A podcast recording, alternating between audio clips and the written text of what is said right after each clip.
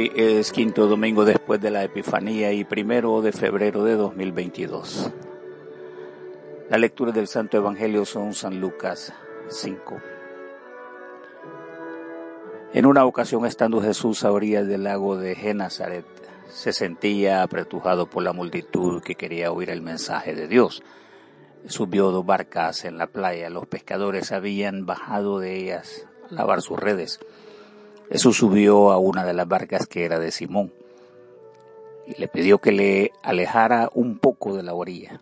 Luego se sentó en la barca y desde allí comenzó a enseñar a la gente. Cuando terminó de hablar, le dijo a Simón lleva la barca a la parte honda del lago y echen allí sus redes para pescar. Simón le contestó, Maestro, hemos estado trabajando toda la noche sin pescar nada pero ya que tú lo mandas, voy a echar las redes. Cuando lo hicieron, recogieron tanto pescado que las redes se rompían. Entonces, hicieron señas a sus compañeros de la otra barca para que fueran a ayudarlos. Ellos fueron y llenaron tanto las dos barcas que le faltaba poco para hundirse. Al ver esto, Simón Pedro se puso de rodillas delante de Jesús y le dijo, apártate de mí, Señor, porque soy un pecador y que Simón y todos los demás estaban asustados por aquella gran pesca que habían hecho. También lo estaban Santiago y Juan, hijos de Zebedeo, que eran compañeros de Simón. Pero Jesús le dijo a Simón, no tengas miedo, desde ahora vas a pescar hombres. Entonces llevaron las barcas a tierra, lo dejaron todo y se fueron con Jesús. Esta es la palabra del Señor. Jesús encuentro llamado y pescadores de almas. Jesús comienzo de su enseñanza y encuentro con sus discípulos, eficaz desde un ambiente de los pescadores.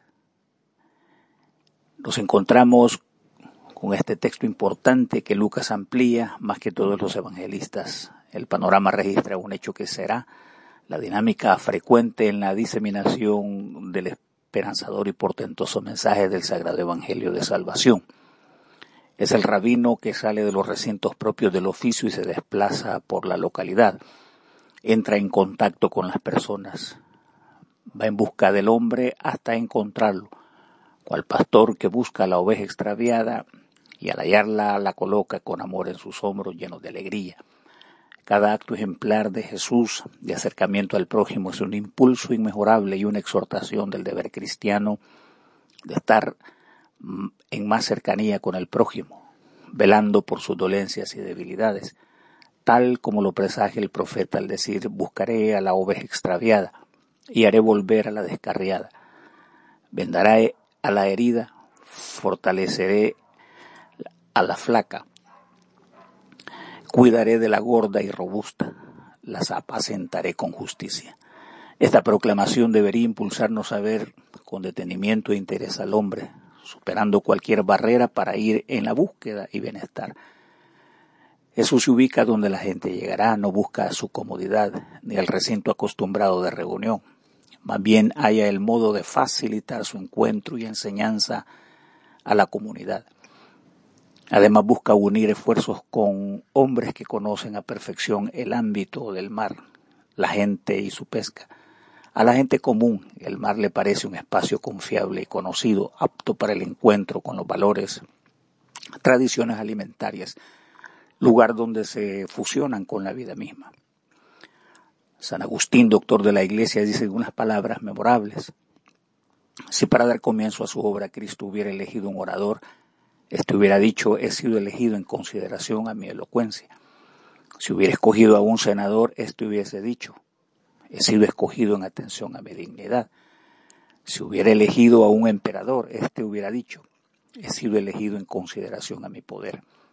Así que hermanos, estos personajes corren el peligro de gloriarse a sí mismos.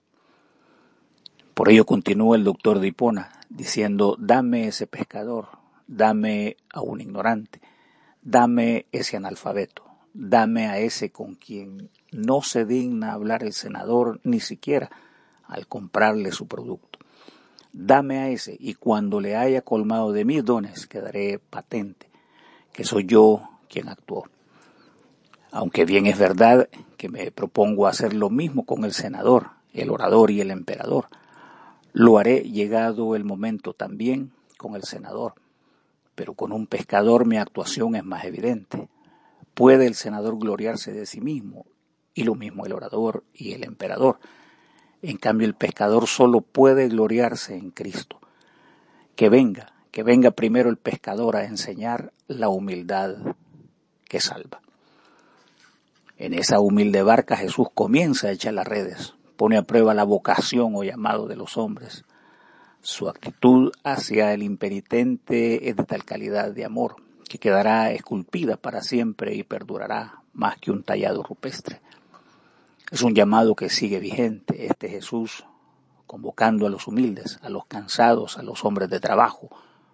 Y me trae esto a memoria la inagotable doctrina proclamada por este paladín de la Reforma, el presbítero y doctor Martín Lutero, que decía o hablaba sobre el sacerdocio universal de todos los creyentes. Esa palabra que trae eco a nuestros oídos dos mil años después. Ustedes son una familia escogida y un sacerdocio al servicio del Rey, una nación santa, un pueblo adquirido por Dios, y esto es así, para que anuncien las obras maravillosas de Dios, el cual los llamó a salir de la oscuridad para entrar en su luz maravillosa. Jesús le encuentro con el verdadero milagro. Durante el ejercicio de esta vocación, quienes han sido objeto del llamado de Jesús también son convocados a ser testigos de las obras magníficas donde interviene Dios y desde donde se revela la potencia del cielo en la tierra. Estos nuevos discípulos reciben importantes demostraciones que reflejan que la obra está dirigida de fuentes superiores para darle confianza al discípulo y fuerza a la predicación. Se afirma con ello que esta empresa no es del hombre, sino de Dios. Los discípulos que Jesús ha llamado son testigos de un hecho cuya intervención divina quedará marcada para siempre. De inmediato reconocen que la pesca no es un hecho ordinario ni accidental, sino es un acto del cielo. Pedro aún no comprende esta dimensión de lo divino le ha llamado maestro y por lo visto requiere hacer progresos en cuanto al rango de su honorabilidad, la grandeza de su autoridad, así como su reconocimiento divino. Ante este hecho que les asombra queda cautivado y de forma natural cede el valor de su autoridad humana a Jesús y Cristo que tiene frente a él. Por lo que se conoce, el discípulo es un entendido y artesano del mar perito y maestro del comportamiento de la producción piscícola. En un instante declara su entrega a su Señor, somete su vida a obediencia, reconoce, reverencia su autoridad y cede a Jesús los comandos de las decisiones de su vida. En un acto vertiginoso, Pedro se desmarca del hecho milagroso y dirige su mirada al autor del milagro. Ha reconocido el milagro, pero seguirá focalizado en la majestad indiscutible del Hijo de Dios el Redentor del mundo, el que regenera los mares y es causa de la portentosa producción abundante para sostenimiento de su creación.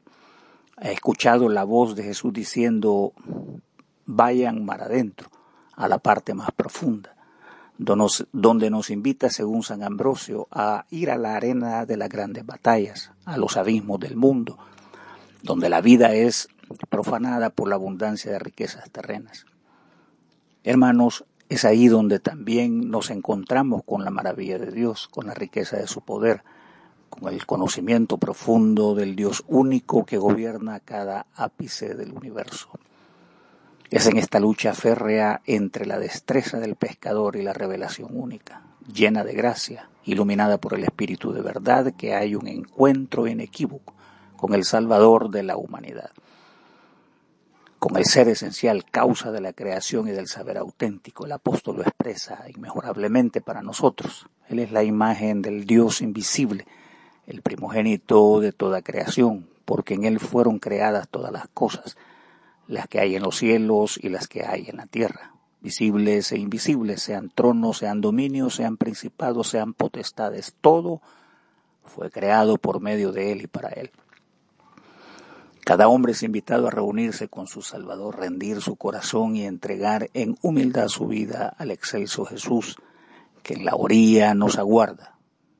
En la canción del presbítero Cesario Garbain, en la melodía preciosa Pescador de Hombres, dice, tú has venido a la orilla, no has buscado ni a sabios ni a ricos, tan solo quieres que yo te siga. Jesús los pescadores de almas y temor a Dios. En el diálogo elocuentemente expresado por Pedro en el texto, se queda rendido a Jesús. No hay duda que entre el milagro y su encuentro personal con el Hijo de Dios hubo una revelación para la vida, una notable demostración que el reino de Dios entra en el corazón del hombre. Hace dos cosas importantes. Cae humillado, rendido, imposibilitado ante el portento hecho por el Maestro y reconoce su condición débil y humana, incapaz de comprender su involucramiento con el poder de Dios.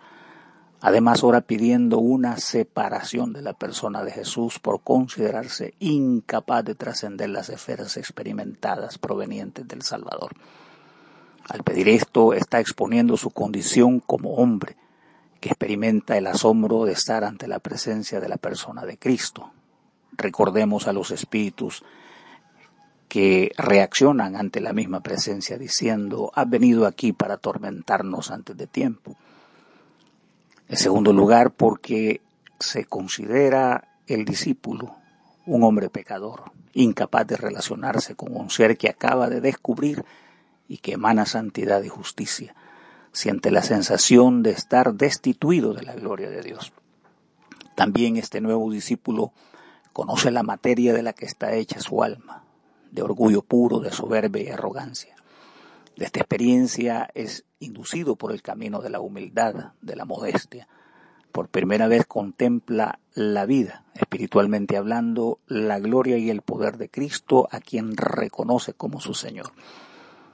Este pasaje claramente recuerda al profeta reconociendo su incapacidad de contemplar la faz del Señor al decir, ay de mí, que soy hombre muerto porque lo he visto. También a Moisés cubriendo su rostro porque tuvo miedo de ver a Dios.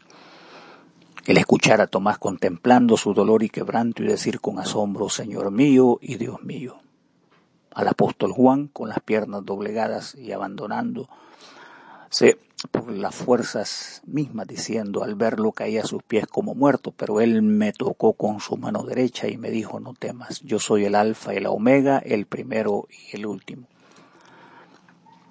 La enseñanza que nos brinda el texto es que si Cristo pudo gobernar los peces y la pesca, entonces este Jesús es capaz de gobernar las leyes que determinan la espiritualidad, el alma y corazón del hombre.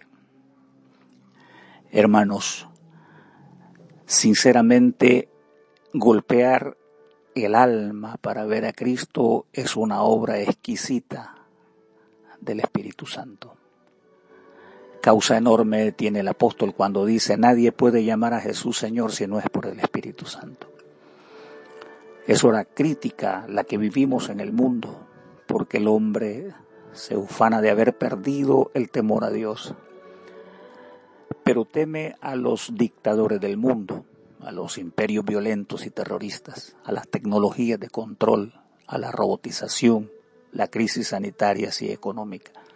Hoy, como el centurión podemos decir, en humildad, espada en mano, pero con el corazón rendido al Señor. Señor, no soy digno que entres en mi casa, pero di la palabra y mi sirviente sanará. Jesús nos dirá con palabras de poder, no temas, desde ahora seréis pescadores de hombres. Que Dios nos permita descender de los botes, dejar nuestros afanes personales, conocerle, amarle y seguirle con determinación. Oremos. Líbranos, oh Dios, de la esclavitud de nuestros pecados y danos la libertad de esa vida abundante que nos has manifestado en tu Hijo, nuestro Salvador Jesucristo, que vive y reina contigo y el Espíritu Santo, un solo Dios ahora y por siempre. Amén.